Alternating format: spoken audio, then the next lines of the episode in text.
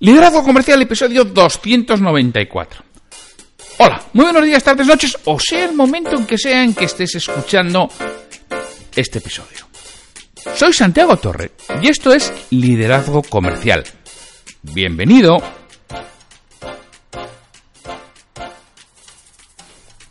Antes de empezar, permíteme recordarte que trabajo con responsables de ventas y propietarios de empresa para que sus equipos comerciales consigan vender más y mejor. Y luego, a través de formación de calidad para tu equipo comercial o mentoría y apoyo en tu desarrollo profesional para ti. Y que si quieres contactarme, preguntarme lo que fuera, proponer temas para este podcast, puedes hacerlo en www.santiagotorre.com barra contactar. Hoy es el jueves 14 de noviembre de 2019. Y los jueves estamos en, en un ciclo sobre casos y estudios de psicología social, de economía conductual y aspectos similares que nos pueden ayudar en nuestro día a día, que nos pueden ayudar a entender ciertas formas y ciertos comportamientos de las personas, de nuestro equipo, de posibles compradores, de colaboradores, de clientes, de proveedores, es decir, cómo se comporta el resto ante aspectos que muchas veces tenemos una falta, una falsa percepción de cómo son y son de un modo bastante, bastante diferentes. Y a este ciclo le he llamado irracionalmente predecibles y por eso lo vais a poder buscar. Es decir, si buscáis la, la frase irracionalmente predecibles, vais a encontrar todos los episodios de este, de este ciclo o de este miniciclo que iremos viendo y, os iré contando a través de, de este podcast. Pues hoy vamos a hablar de algo muy, muy, muy conocido y que seguramente hayas oído. Pero bueno, quiero darle el enfoque y quiero hacértelo recordar. Que se trata de el experimento Milgram. El experimento Milgram es algo, si buscas en, en, Internet, lo vas a encontrar. Tienes muchísimas cosas. De hecho, yo lo que voy a hablar hoy viene de la, Wikipedia. Lo he leído en otros muchos sitios, ¿eh? Pero bueno, pero en Wikipedia creo que está bastante bien y, de ahí lo saco. De ahí es lo que os voy a contar cómo está. O sea, que si vais a la Wikipedia con el experimento Milgram, lo vais a, lo vais a encontrar. Y luego vamos a ver cómo lo relacionamos sobre todo con el mundo de la venta. Os cuento. El experimento Milgram, al final es una serie de experimentos de psicología social, ¿no? que se llevó a cabo por Stanley Milgram, psicólogo de la Universidad de Yale. De ahí viene precisamente el nombre de Milgram, ¿no? Es el psicólogo que lo hizo. Y bueno, lo hizo a principios de los años 60.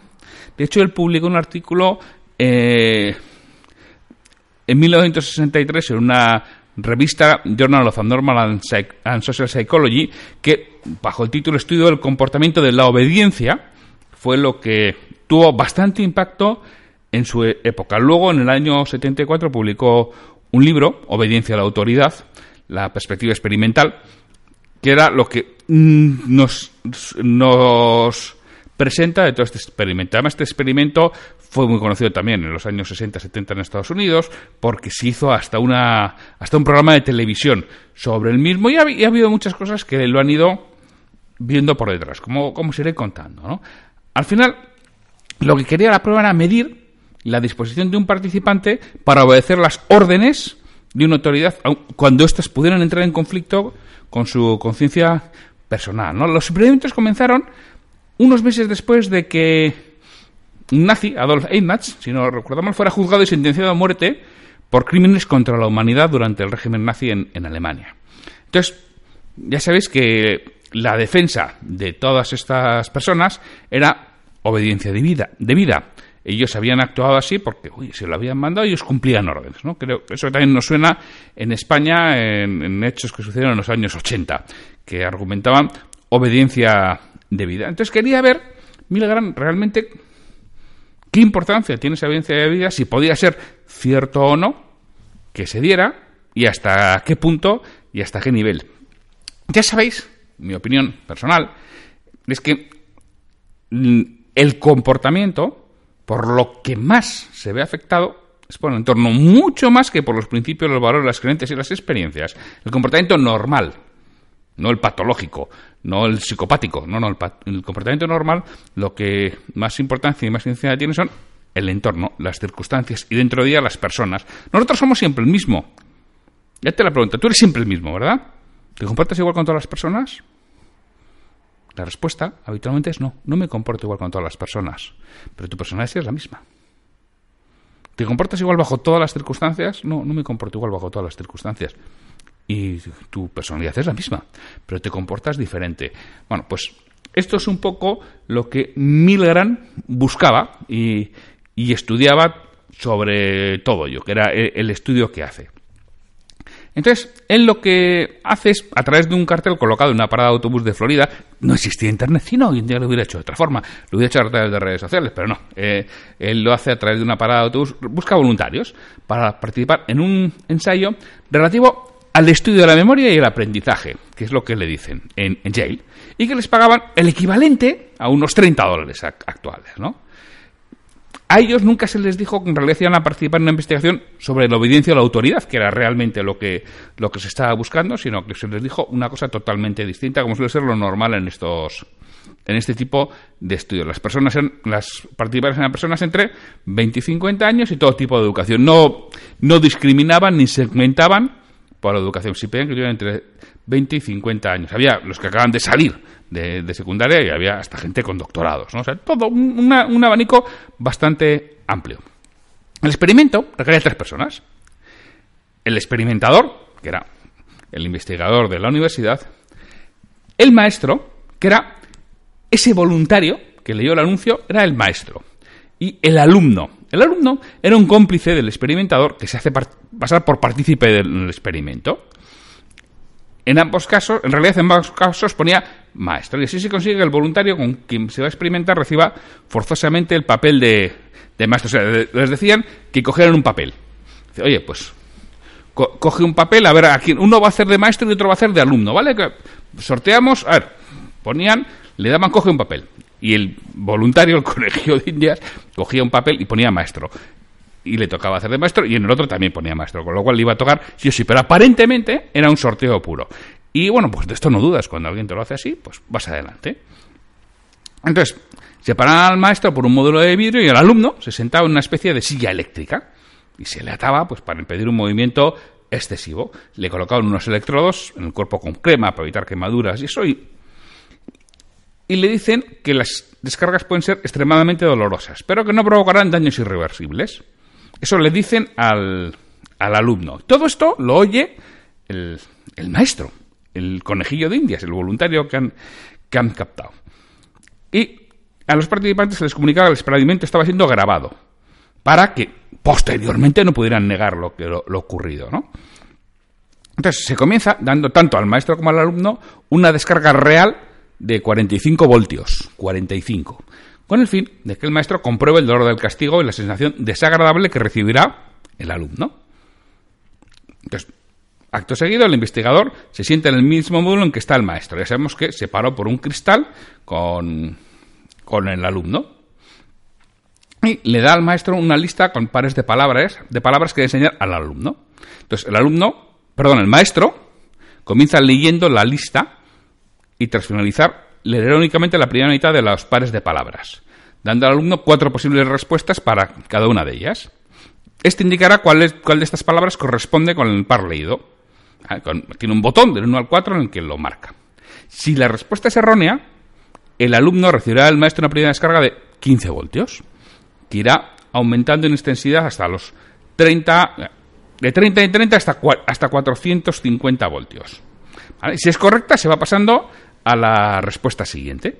Ya sabéis que había recibido 45 voltios el, el maestro, para saber lo que era.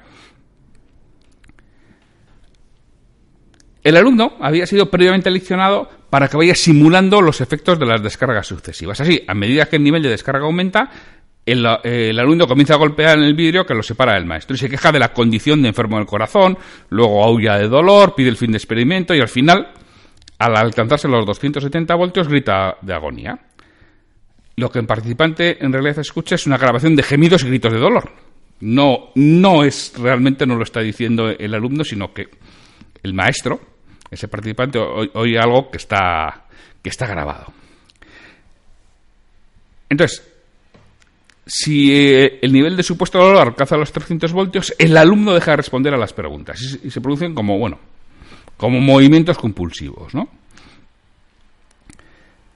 Por lo general, cuando los maestros alcanzaban los 75 voltios, se ponían nerviosas, nerviosos ante las quejas de, de los alumnos y deseaban parar el experimento. Pero el, el investigador les hacía continuar. Al llegar a los 135 voltios, muchos de los maestros se detenían y preguntaban el propósito del experimento. Cierto número continuaba asegurando que ellos no se hacían responsables de lo que pudiera pasar. Algunos participantes incluso comenzaban a reír nerviosos ¿no? al oír los gritos que venían del otro lado.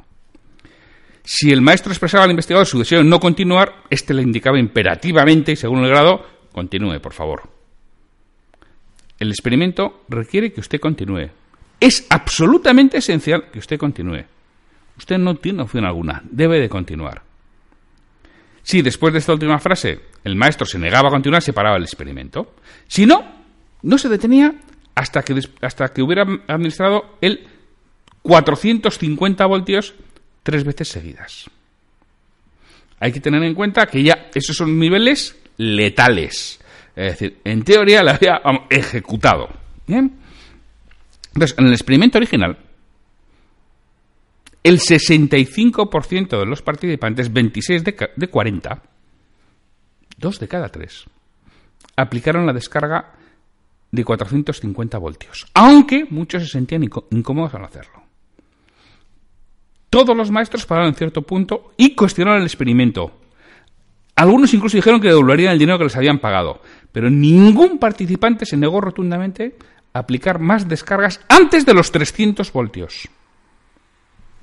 Recordamos que en los 300 voltios ya era cuando el alumno dejaba de responder preguntas. Y cuando deja de responder preguntas, si no respondan, sigue. Bueno, pues ninguno se negó antes de alcanzar los 300 voltios. todo este eh, todo este experimento tuvo muchísima, muchísima repercusión. Milgram llegó a, rodar una, una pregunta y, realmente le sorprendió el resultado. Porque antes de llevar a cabo el experimento, el equipo de Milgram, ellos estimaron, tú ya sabes que todo este tipo de cosas se hace con una hipótesis de partida. Mi hipótesis de partida es esta y voy a ver si realmente mi hipótesis de partida se valida o, no se valida. ¿no? Entonces, su hipótesis de, partida es que la descarga probablemente se pararía en torno a los 130 voltios y que a partir de ahí se negarían a seguir. Hombre, es posible que haya algún sádico que aplique el voltaje máximo, pero vamos, no, no lo creo. Claro, fijaros su desconcierto cuando comprobaron que el 65% aplicaban descargas mortales a quien tenían delante. Y además varias veces protestaban, protestaban mucho, pero ante la autoridad, que era el investigador, por supuesto vestido de blanco, perfectamente impoluto, un investigador, vamos, de los de manual, ¿no? Continúe, por favor. Le hemos contratado para hacer esto, ha cobrado y usted tiene que continuar. Y el experimento requiere que usted continúe. Le decía, y ellos continuaban. Es decir, la obediencia de, vida que Eichmann y, los nazis eh, hablaban en un juicio, dice, pues parece ser que puede ser cierta que tenemos todos una cierta tendencia a obediencia a la autoridad que hace que efectivamente la obediencia de vida pueda funcionar. Todo esto os podéis suponer todo lo que supuso, bueno, en Estados Unidos y, en todos los sitios, absolutamente gente en contra que no se lo creía, de tal forma que este experimento fue realizado en bastantes otras ocasiones, con por otras universidades y por otros centros. No, no, no voy a contar aquí ahora todo, porque bueno, esto es muchísimo más amplio, ¿no? Pero es para que nos hagamos la idea cómo respondemos ante la autoridad, que somos hasta capaces de aplicar una descarga mortal a una persona que tenemos delante. En 26 de los 40 casos. Prácticamente en todos, porque creo que los 300, si no era mortal, pues era parecida, pero la aplicábamos. Sabemos que estamos infringiendo dolor y la aplicamos. ¡Ah, yo no lo haría! Ya, ya. ya. Eso dices ahora, pero los que fueron allí, todos también pensaban que no lo harían. Y todos lo hicieron, porque había una autoridad por delante y eh, ellos primero habían adquirido un compromiso, cobraron dinero por adelantado y habían adquirido ese compromiso y había una autoridad que les forzaba a seguir. Y seguían. Porque muchas veces nuestro comportamiento está muy por encima de las circunstancias que nuestra conciencia, nuestra experiencia, nuestras vivencias, nuestras creencias, incluso aquí. los experimentos critican muchísimas críticas eh, emocionales, ¿no? Sobre todo, fíjate, cuando era eh, el juicio de, sobre los nazis en la, época de, los judíos. Y, y, repito, todo esto se fue realizando y este experimento se ha ido validando posteriormente con otros experimentos que han hecho en, otras universidades y los resultados son parecidos. También hay otros experimentos que hizo eh, eh, Milgram que lo repitió y bueno, hay de 40, hubo cuatro que pararon, pero también ya empiezan a tener menos fuerza porque ya se conocía el experimento ya se ha oído hablar, con lo cual ya empieza a perder fuerza. Pero cuando lo hizo él por primera vez, esto no existía. Luego, eso de que llegamos todos es tremendo, ¿eh? es desalentador, pero fíjate la importancia que tiene la autoridad. Alguien al que tú le confieres autoridad, la importancia que puede llegar a tener de lo que te puede obligar a hacer. Pues esto digo, ¿y esto qué tiene que ver con las ventas?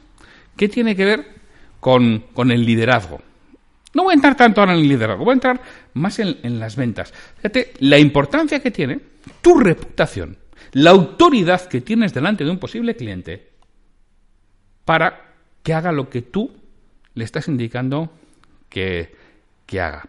Es decir, cuando tú tienes esa autoridad, cuando tú tienes esa reputación, cuando tú tienes la, la fama y la imagen de ser alguien que eres confiable y que eres preciso, es mucho más probable que tu posible cliente actúe ante lo que tú le digas. Claro, lo que tú le dices, ya sabes que la función del vendedor es solicitar la orden de pedido, que nos diría Sí, claro, siempre solicita la orden de pedido. Si tú te has ganado la, autoridad, cuando le solicites la orden de pedido tienes muchas más probabilidades de llevártela.